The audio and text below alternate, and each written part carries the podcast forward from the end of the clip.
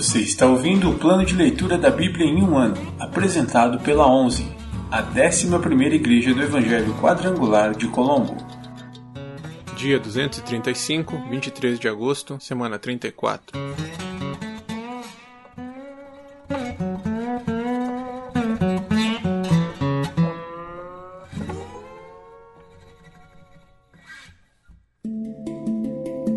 Novo Testamento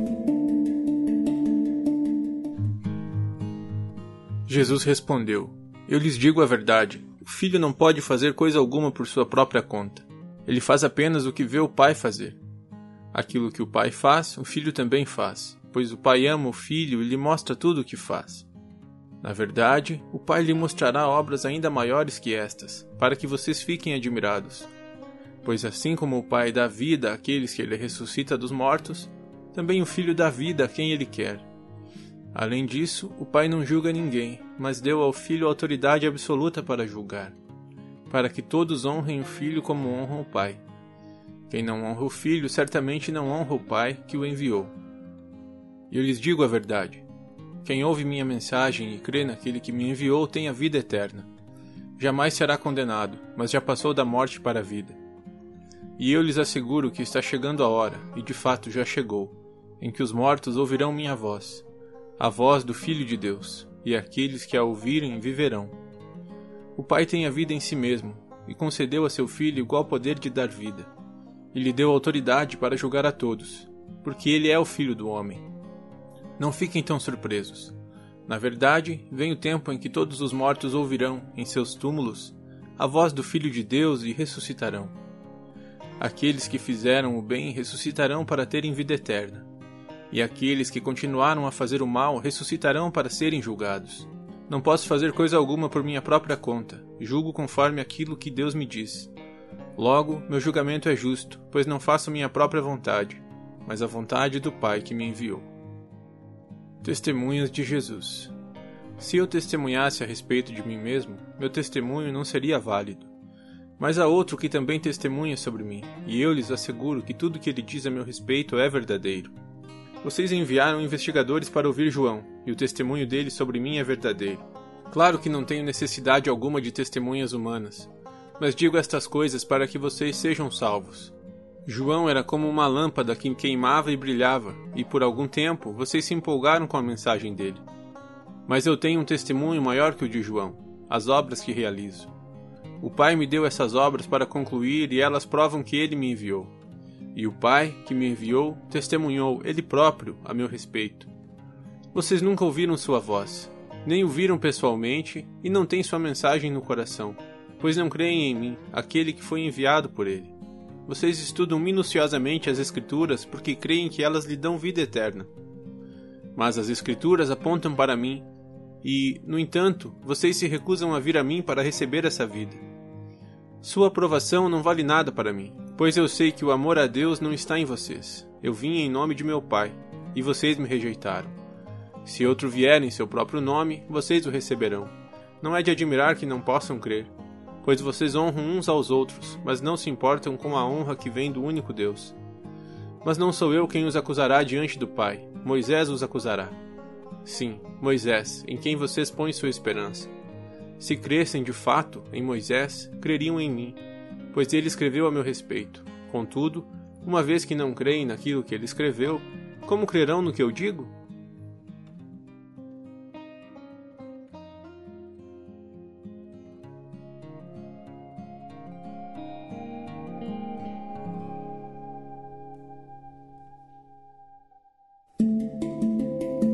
Antigo Testamento Livros históricos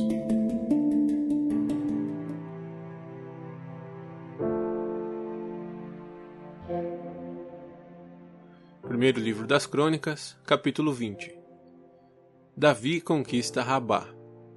No começo do ano, época em que os reis costumavam ir à guerra, Joabe conduziu o exército israelita em ataques bem-sucedidos contra a terra dos amonitas. Durante essas operações, cercou a cidade de Rabá, a atacou e a destruiu. Então Davi chegou a Rabá, removeu a coroa da cabeça do rei e ela foi colocada sobre sua cabeça. A coroa era feita de ouro, enfeitada com pedras preciosas e pesava cerca de 35 quilos. Davi tomou grande quantidade de despojos da cidade. Também tornou os habitantes de Rabá seus escravos e os obrigou a trabalhar com serras, picaretas e machados de ferro. Foi assim que Davi tratou o povo de todas as cidades amonitas. Então ele e todo o exército voltaram para Jerusalém. Batalhas contra gigantes filisteus. Depois disso, houve guerra contra os filisteus em Gézer. Enquanto lutavam, Sibecai de Uzate matou Saf, um descendente de gigantes e, desse modo, os filisteus foram subjugados. Durante outra batalha contra os filisteus, Elanã, filho de Jair, matou Lami, irmão de Golias, de Gate. O cabo da lança de Lami era da grossura de um eixo de tecelão. Em outra batalha com os filisteus em Gate, havia um homem de grande estatura com seis dedos em cada mão e seis dedos em cada pé. Vinte e quatro dedos ao todo, que também era descendente de gigantes. Mas, quando ele desafiou os israelitas e zombou deles, foi morto por Jonatas, filho de Simeia, irmão de Davi. Esses filisteus eram descendentes dos gigantes de Gate, mas Davi e seus guerreiros os mataram. Primeiro livro das Crônicas, capítulo 21. Davi realiza um censo. Satanás se levantou contra Israel e incitou Davi a fazer um censo. Davi disse a Joabe e aos comandantes do exército: Façam uma contagem de todo Israel, desde Bérseba ao sul até Dan ao norte, e tragam-me um relatório para que eu saiba o número exato do povo. Joabe, porém, respondeu: Que o Senhor torne a população cem vezes mais numerosa do que é hoje mas por que, meu senhor, o rei, deseja fazer essa contagem? Eles não são todos seus servos? Por que levar Israel a pecar? Apesar da objeção de Joabe, o rei insistiu que fizessem o censo. Então Joabe saiu para contar o povo de Israel. Depois, voltou para Jerusalém e informou a Davi o número de pessoas. Havia em Israel um milhão e cem mil homens aptos para irem à guerra que sabiam manejar a espada e, em Judá, havia 470 mil. Mas Joabe não incluiu no censo as tribos de Levi e Benjamim, pois achou absurda a ordem do rei. Julgamento por causa do pecado de Davi. Deus se desagradou muito do censo e castigou Israel por isso. Então Davi disse a Deus: Pequei grandemente ao fazer essa contagem. Perdoe meu pecado, pois cometi uma insensatez. O Senhor falou a Gade, o vidente de Davi: esta foi a mensagem. Vá e diga a Davi, que assim diz o Senhor. Darei a você três opções. Escolha um destes castigos e eu o aplicarei a você. Gade foi a Davi e disse: Estas são as três opções que o Senhor lhe deu: três anos de fome, três meses de destruição pela espada de seus inimigos, ou três dias de praga intensa durante os quais o anjo do Senhor trará devastação sobre toda a terra de Israel. Decida o que devo responder àquele que me enviou. Não tenho para onde correr nesta situação, respondeu Davi a Gade. Mas é melhor cair nas mãos do Senhor, pois sua misericórdia é grande. Que eu não caia nas mãos de homens. Então o Senhor enviou uma praga sobre Israel, e setenta mil pessoas morreram. E Deus enviou um anjo para destruir Jerusalém. Mas, quando o anjo estava prestes a fazê-lo, o Senhor teve compaixão e disse ao anjo da morte: Pare, já basta. Naquele momento, o anjo do Senhor estava perto da eira de Araúna, o Jebuseu.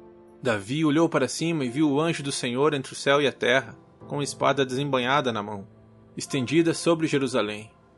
Então Davi e as autoridades de Israel se vestiram de pano de saco e se prostraram com o rosto no chão. Davi disse a Deus: Fui eu que ordenei o censo. Eu pequei e fiz o que era mal, mas o povo é inocente, como ovelhas. O que fizeram Ó Senhor, meu Deus, que tua ira caia sobre mim e minha família, mas não castigue teu povo. Davi constrói um altar. Então o anjo do Senhor disse a Gade que mandasse Davi construir um altar ao Senhor na eira de Araúna, o Jebuseu. Davi subiu para lá a fim de cumprir a ordem que o Senhor deu por meio de Gade. Araúna debulhava o trigo quando virou-se e viu o anjo. Seus quatro filhos, que estavam com ele, fugiram e se esconderam. Quando Araúna viu que o rei se aproximava, saiu da eira e curvou-se diante de Davi com o rosto no chão. Davi disse a Araúna: Quero comprar de você esta eira pelo preço justo. Construirei nela um altar para o Senhor, a fim de que ele faça cessar a praga. Pode ficar com a eira, meu senhor, o rei, disse Araúna. Use-a como lhe parecer melhor. Eu lhe darei os bois para os holocaustos, as tábuas de trilhar como lenha para o fogo do altar e o trigo como oferta de cereais. Eu lhe darei tudo, ó rei. O rei Davi, porém, respondeu a Araúna: Não, faço questão de comprá-la pelo preço justo. Não tomarei o que é seu para oferecer ao Senhor. Não apresentarei holocaustos que nada me custaram. Então Davi pagou a Araúna seiscentas peças de ouro pela eira. Davi construiu ali um altar ao Senhor e ofereceu holocaustos e ofertas de paz. E, quando Davi orou, o Senhor respondeu com fogo do céu para queimar a oferta sobre o altar. Então o Senhor deu ordem para que o anjo pusesse a espada de volta na bainha. Quando Davi percebeu que o Senhor havia respondido sua oração, ofereceu sacrifícios ali na eira de Araúna, o Jebuseu. Naquela época, o tabernáculo do Senhor, que Moisés havia feito no deserto, e o altar de holocaustos estavam no lugar de adoração em Gibeon. Mas Davi não podia ir até lá para consultar Deus, pois tinha pavor da espada do anjo do Senhor.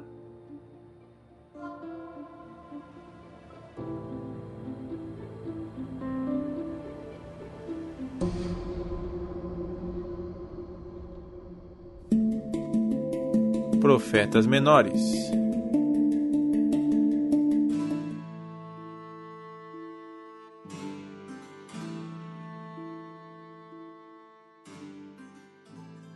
Livro de Zacarias, capítulo 8 Bênçãos prometidas para Jerusalém. Então recebi outra mensagem do Senhor dos Exércitos. Assim diz o Senhor dos Exércitos: tenho muito ciúme do Monte Sião e sou consumido de zelo por ele. Assim diz o Senhor: Voltarei para o Monte Sião e habitarei em Jerusalém. Então Jerusalém será chamada Cidade Fiel, e o Monte do Senhor dos Exércitos será chamado Monte Santo. Assim diz o Senhor dos Exércitos: Homens e mulheres idosos voltarão a caminhar apoiados em suas bengalas nas ruas de Jerusalém e se sentarão juntos nas praças. E as ruas da cidade ficarão cheias de meninos e meninas brincando. Assim diz o Senhor dos Exércitos: No momento, isso pode lhes parecer impossível, ó remanescente do povo. Mas acaso é impossível para mim? Diz o Senhor dos Exércitos. Assim diz o Senhor dos Exércitos: Podem ter certeza de que resgatarei meu povo dos lugares para onde foram levados no leste e no oeste. Eu os trarei de volta para que habitem em Jerusalém. Eles serão o meu povo, e eu serei o seu Deus fiel e justo. Assim diz o Senhor dos Exércitos. Sejam fortes e completem a tarefa. Desde que lançaram os alicerces do templo do Senhor dos Exércitos, vocês têm ouvido o que os profetas dizem a respeito de terminar a obra. Antes de iniciarem os trabalhos do templo, não havia dinheiro para contratar pessoas ou pagar por animais. Nenhum viajante estava seguro, pois havia inimigos por toda parte. Eu os havia incitado uns contra os outros. Agora, porém, não tratarei mais o remanescente de meu povo como o tratei no passado diz o Senhor dos Exércitos. Pois, agora, plantarão as sementes em paz.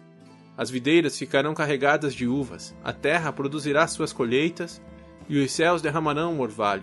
Darei essas bênçãos como herança ao remanescente deste povo. Entre as outras nações, Judá e Israel se tornaram símbolo de nação amaldiçoada. Mas não será mais assim. Agora eu os resgatarei e os transformarei em bênção. Portanto, não tenham medo. Sejam fortes e continuem a reconstruir o templo. Pois assim diz o Senhor dos Exércitos: Eu estava decidido a castigá-los quando seus antepassados provocaram minha ira, e não voltei atrás, diz o Senhor dos Exércitos. Agora, porém, estou decidido a abençoar Jerusalém e o povo de Judá. Portanto, não tenham medo, isto é o que vocês devem fazer. Digam a verdade uns aos outros. Em seus tribunais, pronunciem sentenças justas que conduzam à paz. Não tramem o mal uns contra os outros, não se agradem de fazer juramentos falsos. Odeio todas essas coisas, diz o Senhor. Esta é outra mensagem que recebi do Senhor dos Exércitos. Assim diz o Senhor dos Exércitos. Os jejuns habituais que vocês têm observado no quarto mês, bem como no quinto, no sétimo e no décimo mês, chegaram ao fim. Eles se tornarão festas de alegria e celebração para o povo de Judá. Portanto, amem a verdade e a paz. Assim diz o Senhor dos Exércitos: Pessoas de nações e cidades de todo lugar virão a Jerusalém. Os habitantes de uma cidade dirão aos habitantes de outra: Venham conosco a Jerusalém para pedir ao Senhor que nos abençoe. Vamos adorar o Senhor dos Exércitos. Estou decidido a ir. Muitos povos e nações poderosas virão a Jerusalém para buscar o Senhor dos Exércitos e pedir que ele os abençoe. Assim diz o Senhor dos Exércitos: Naquele dia, dez homens de nações e línguas diferentes agarrarão a barra das vestes de um judeu e dirão: Deixe que o acompanhemos, pois ouvimos dizer que Deus está com vocês.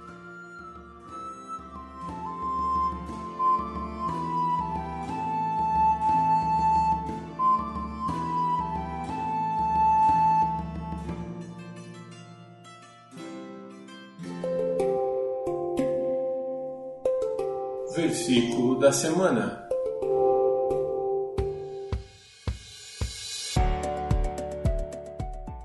Voltem à sua fortaleza, ó prisioneiros da esperança, pois hoje mesmo anuncio que restaurarei tudo em dobro para vocês. Zacarias 9:12. Voltem à sua fortaleza, ó prisioneiros da esperança, pois hoje mesmo anuncio que restaurarei tudo em dobro para vocês. Zacarias 9:12. Voltem à sua fortaleza, ó prisioneiros da esperança, pois hoje mesmo anuncio que restaurarei tudo em dobro para vocês. Zacarias 9, 12